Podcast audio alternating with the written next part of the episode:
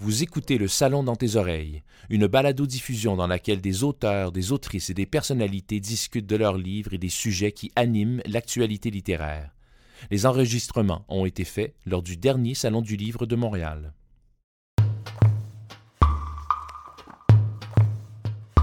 Il doit bien y avoir une signification, une raison pour expliquer que l'on m'ait choisi une vie occupée presque tout entière par l'idée ou la présence de la mort. Ce talent que j'ai pour m'entourer de tant de fins de vie, pour me jeter chaque jour dans la fosse aux mourants.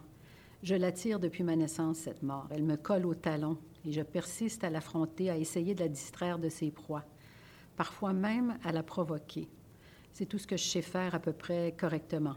Et c'est ce qu'ils appellent de la bonté. Ils ont tout faux.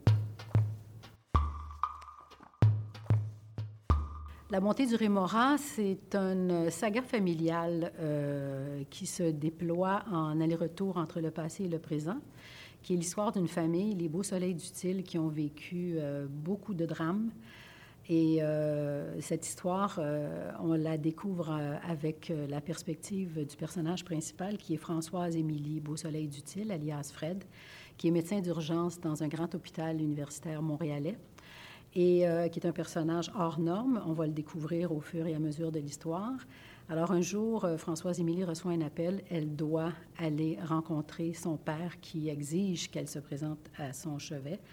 C'est quelque chose qu'elle ne veut pas faire, mais qu'elle devra faire. Et juste parce que la vie est ainsi faite, au même moment, il lui arrive un, incident assez important dans son, euh, dans son milieu de travail qui va la traumatiser. Alors, elle ira avec ce bagage-là, rencontrer son père. Et là, une boîte de Pandore va s'ouvrir et son avenir au complet va être mis en question et toutes ses certitudes également. L'urgence est un milieu qui me fascine, qui m'a toujours fasciné. J'ai d'ailleurs voulu être médecin moi-même à une certaine époque de ma vie. Alors, et puis là, ben, j'avais des piles et des piles d'histoires que j'accumulais depuis des années.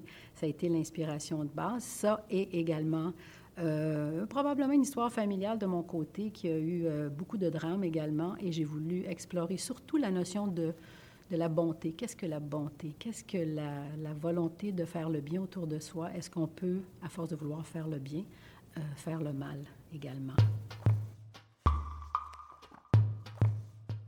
J'ai été très impressionnée et c'était probablement un élan important dans ma vie, le moment où j'ai rencontré mon euh, directeur de mémoire quand j'ai fait mon, mémoire en, études françaises, Pierre Neveu. Euh, et c'est lui qui m'a dit un jour, Hélène n'arrête jamais d'écrire, euh, continue. Et ben, c'est ce que j'ai fait, mais quand même 20 ans plus tard, j'ai fait ce roman. j'ai accouché de ce roman. Alors, Pierre Neveu m'a beaucoup inspiré. J'ai rencontré également, il y a Périne Leblanc qui m'a aidé, qui a commenté les débuts, les balbutiements de, de, mon roman, qui a été quelqu'un d'important également. Si souvent dans mon boulot, j'ai vu de ces désespérés qui, après avoir tenté d'en finir, se réveillaient quand même contents qu'on les ait empêchés de trépasser.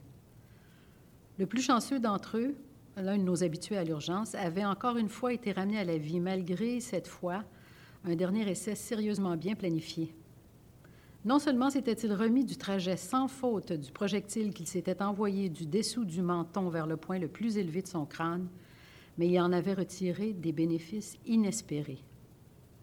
Ça l'avait rendu sympathique, alors qu'il n'était pas du tout avant.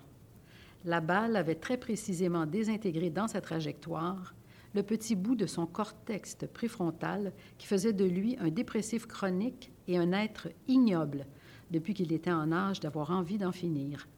Un genre de miracle.